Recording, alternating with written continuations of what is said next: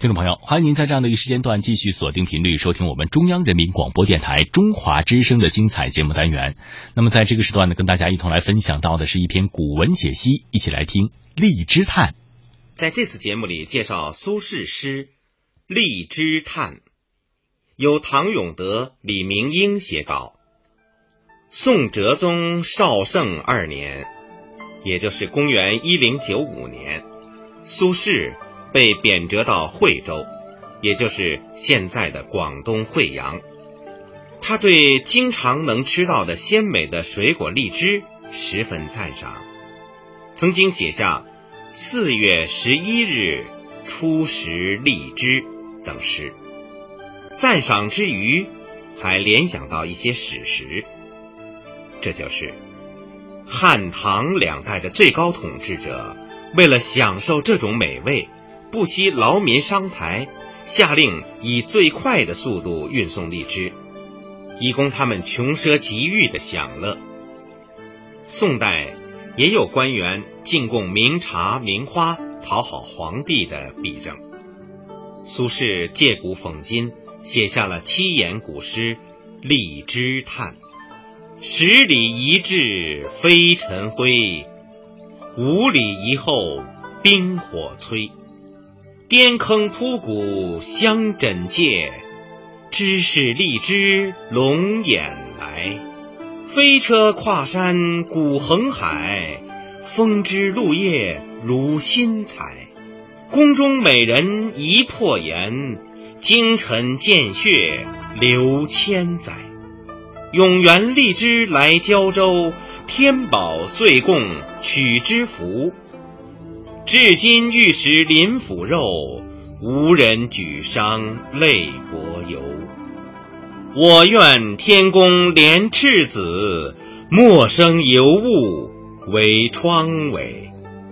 雨顺风调百谷登，民不饥寒为上瑞。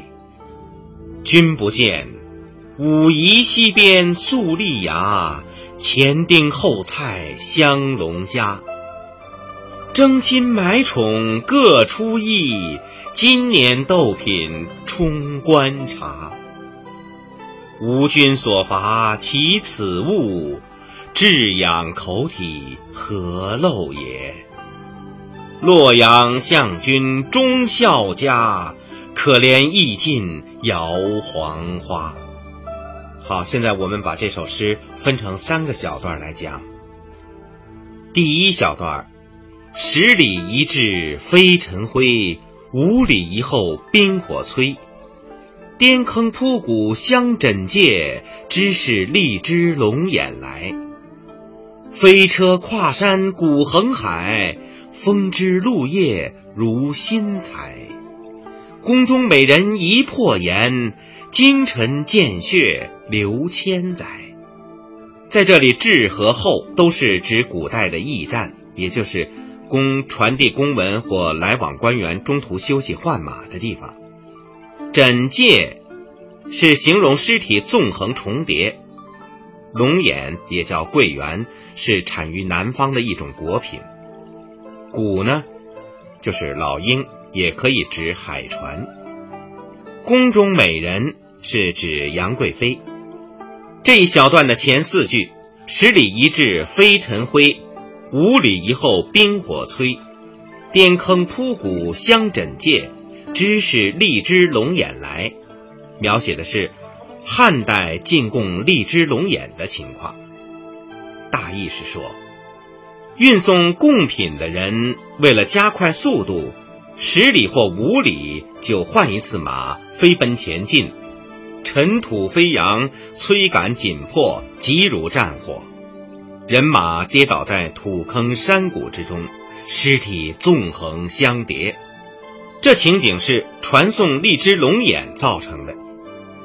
在写法上，前三句“十里一掷飞尘灰，五里一后冰火摧，颠坑铺谷相枕藉”，起笔颇有气势，以扩大而概括的描写。展现出运送贡品时惊心动魄的场面。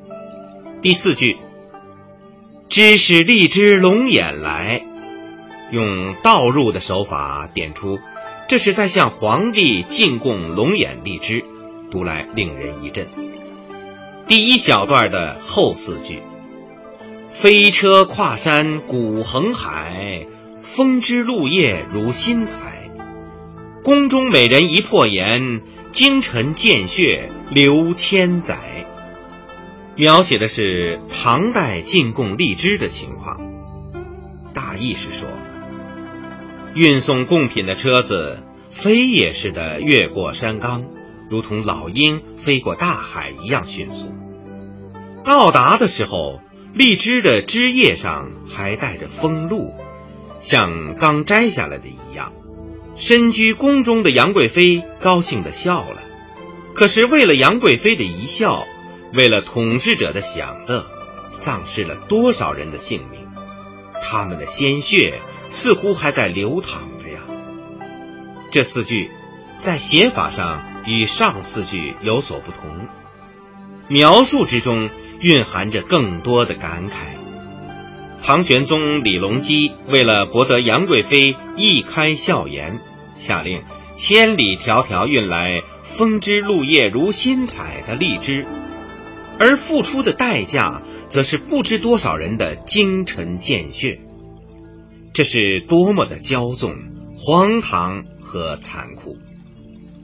晚唐诗人杜牧的诗《过华清宫绝句》，其中有两句：“一骑红尘妃子笑，无人知是荔枝来。”苏东坡习用其意，化为。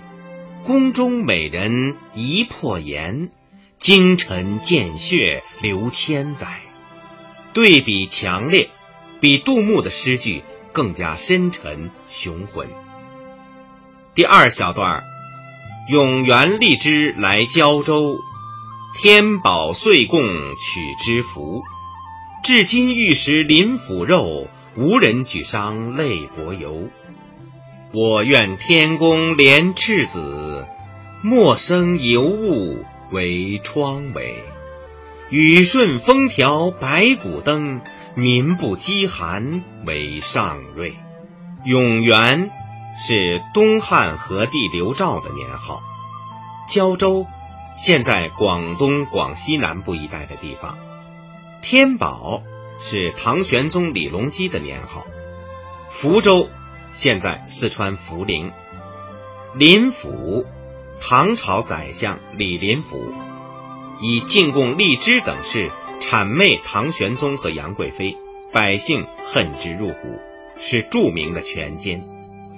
伯游，东汉时的官员唐羌，字伯游，他曾经上书汉和帝，陈述由胶州进贡荔枝龙眼造成的灾难。汉和帝听从了他的劝谏，废除了荔枝龙眼的进贡。泪就是把酒洒在地上来祭奠，尤物是珍贵的东西，指荔枝等贡品。疮痿本来是指疮疤，这里指祸害。登是丰收的意思。这一小段的前四句，永元荔枝来胶州。天宝岁贡取之福，至今玉石临府肉，无人举觞泪薄油。大意是说，东汉和帝永元年间所进贡的荔枝来自胶州，唐玄宗天宝年间进贡的荔枝来自福州。一直到现在，人们想起李林甫，恨不得吃他的肉，却无人以酒洒地。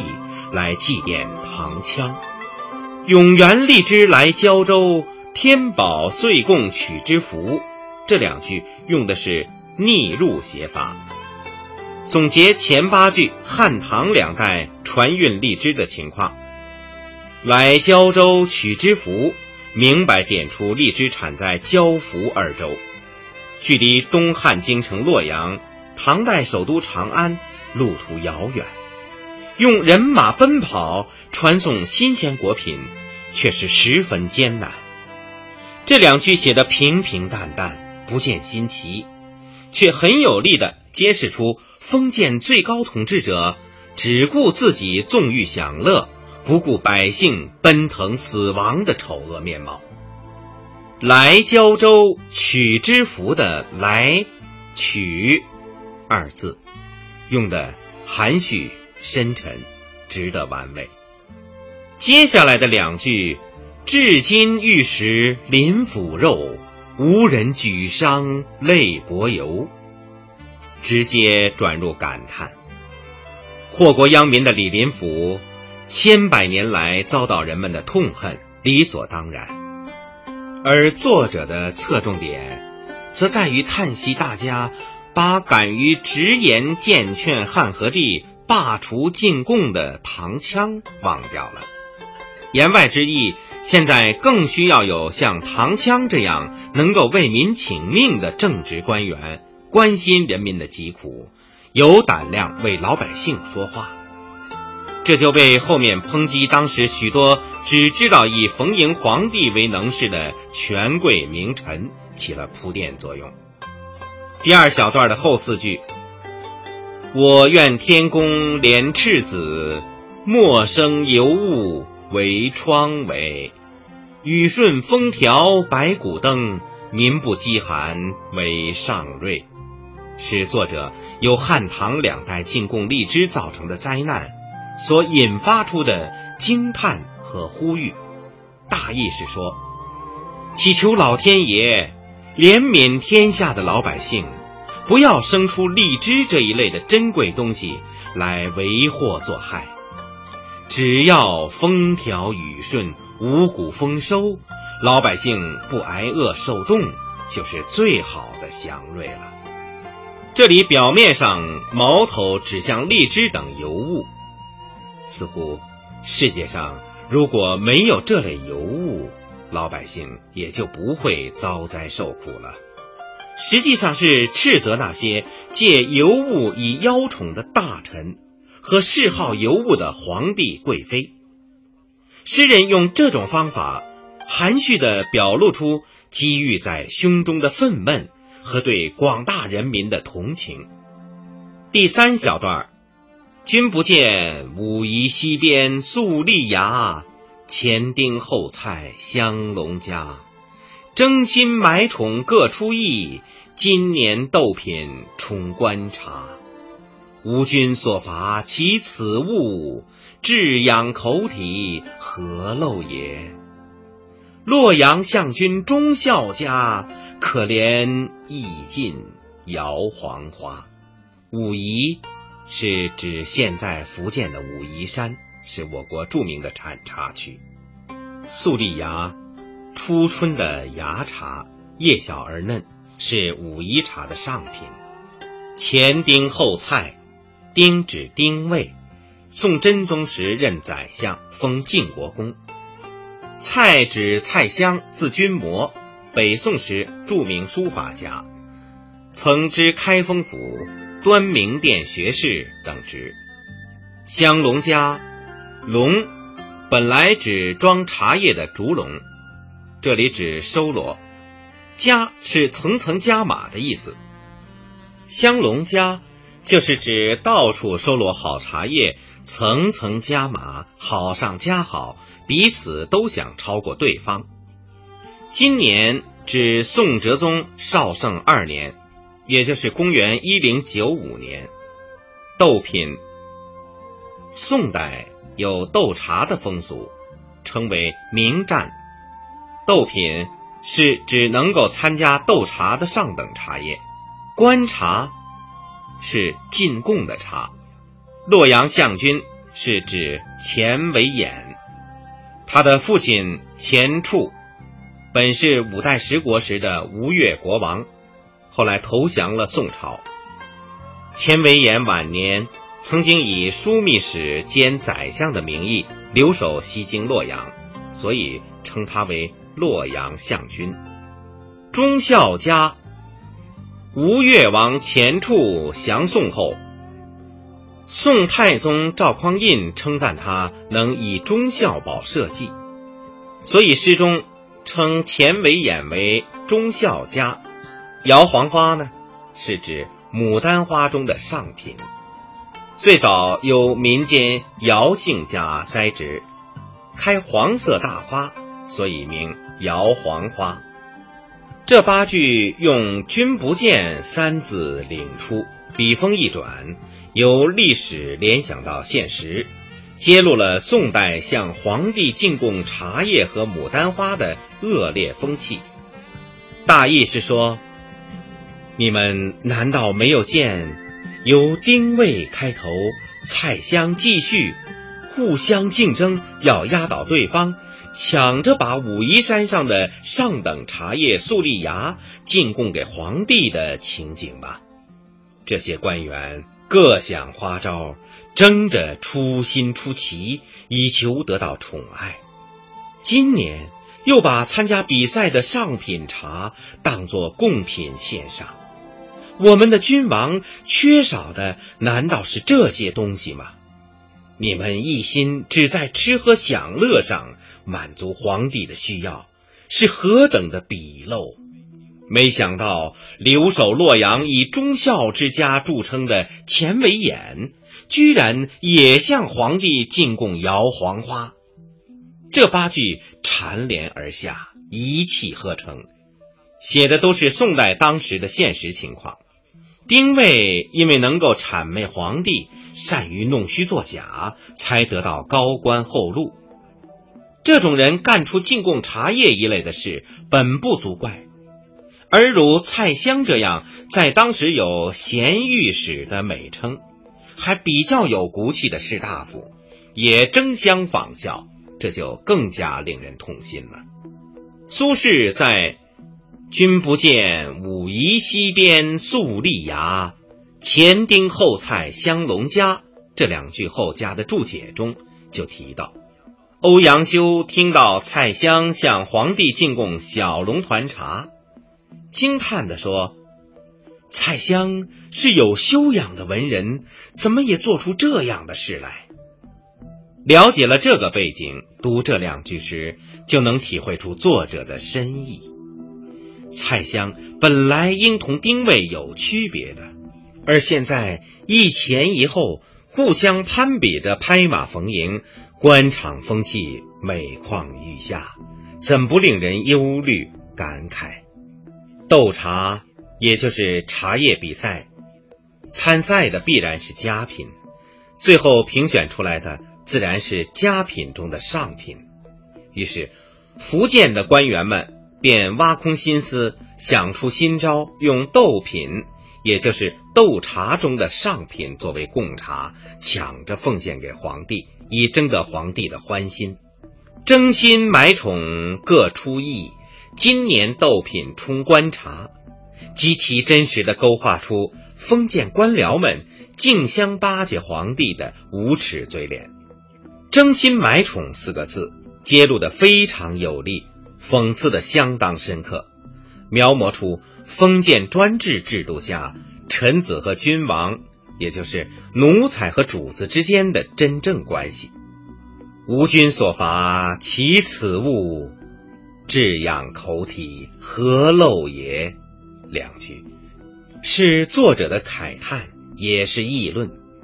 表面上为皇帝开脱，把罪责完全推在臣子身上。治养口体是引用了孟子中论述饲养父母的观点。孟子认为，对父母应该重视养志，也就是顺从父母的意志，满足父母的精神要求，而不应该只重视养口体，也就是只满足父母物质生活的需要。作者认为，地方官员向皇帝进贡珍品，犹如养口体，是很低级卑下的。但是我们联系全诗，再仔细玩味这两句，便不难发现，官员们之所以用如此鄙陋的养口体的方式来侍奉皇帝，归根结底还是皇帝喜好的缘故，否则怎么能出现前丁后蔡、争新买宠的状况呢？最后两句。洛阳相君忠孝家，可怜意尽摇黄花。这就更深一层的说出这个道理。连忠孝之家的钱维演也不得不进贡上品牡丹花，以讨好皇帝。作者既批判了前世的鄙陋，就像在士林中尚有好名声的蔡襄也堕落了一样，同时也隐约的揭示出，正因为皇帝喜欢臣下给他进贡。所以才使得忠孝如钱氏家族也不得不加入争心买宠的行列。可怜意尽摇黄花的“可怜”二字，在这里当可惜讲，百感交集，语意颇深。最后这一小段八句，完全针对当时现实而发，也是作者写这首诗的根本目的。现在我们把这一小段再朗诵一遍：“君不见，武夷西边粟粒芽，前丁后菜香龙家。争新买宠各出意，今年斗品充观察。吾君所伐其此物，至养口体何陋也。”洛阳相君忠孝家，可怜意尽摇黄花。苏轼的这首《荔枝叹》具有强烈的政治性和时代感，针对性很强。由汉唐以来运送荔枝造成的祸害，马上联想到。宋代相当严重的向朝廷进贡各种珍贵物品的陋习，由评说历史转到批判现实，列举事实，指名道姓，矛头公然对着当朝的贵族官僚、名臣鞠躬，充分显示出作者不畏强权的勇敢精神。这个时候，他正贬谪在惠州，政治上受到迫害，处于劣境。这就更为难能可贵了。这首诗题为《荔枝叹》，本应为汉唐进贡荔枝而发叹，但是作者没有就题论题，而是借题发挥，用以讽喻现实。有荔枝而说到宋代的茶叶，又说到牡丹花，结构开拓扩展，章法腾挪变化。前八句叙述汉唐之事。中间八句感叹呼吁，最后八句用“君不见”三字，由历史到现实，转折的突然有力而又不显得牵强，把作者积郁在胸中的愤慨郁博之气尽情的倾泻出来了。同时，我们也更能领会出诗题“荔枝叹”这个“叹”字用的是多么恰当和深沉。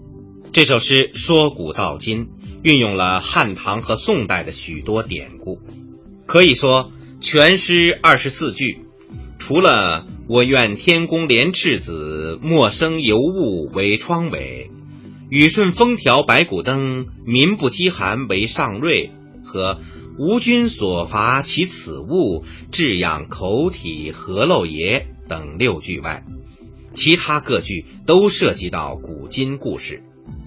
作者巧妙自然而又熟练地把它们镶嵌在诗中，丝毫没有生硬拗口之感，显示出作者博学多识，全诗出没开合，波澜壮阔，很有气势。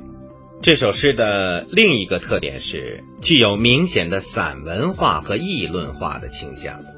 诗歌散文化和议论化弄得不好，往往枯燥无味，令人生厌。这也是某些宋诗的通病，但是苏轼在这首《荔枝叹》里，用了如“永元荔枝来胶州，天宝岁贡取之福，至今玉食林腐肉，无人举觞泪薄油。吾君所伐其此物，至养口体何陋也”这些典型的散文化句子。读来非但不嫌其枯燥无味，反而更觉得具有一种严肃的表现力，有助于深化主题。这首诗把正面的议论和叙述性的描写结合在一起，议论从描写中来，非常大方得体，表露出作者关心社会现实、同情人民疾苦、痛恨时政败坏的宽阔胸怀和诚挚感情。清代大学者纪云评论苏轼的《荔枝叹》说：“貌不习度，而神似之。”出没开合，纯乎度法。表面上不露学度的痕迹，而实质与杜诗相似。出没开合完全是杜甫的手法，这说法是精当的。尤其是全诗的沉郁顿挫的风格，确实继承了杜甫的创作精神。最后，把苏轼的《荔枝叹》再完整的朗诵一遍。十里一至飞尘灰，五里一后冰火摧。颠坑铺谷相枕藉，知是荔枝龙眼来。飞车跨山古横海，风枝露叶如新采。宫中美人一破颜，京城见血流千载。永元荔枝来交州，天宝岁贡取之福。至今玉石临腐肉，无人举觞泪薄油。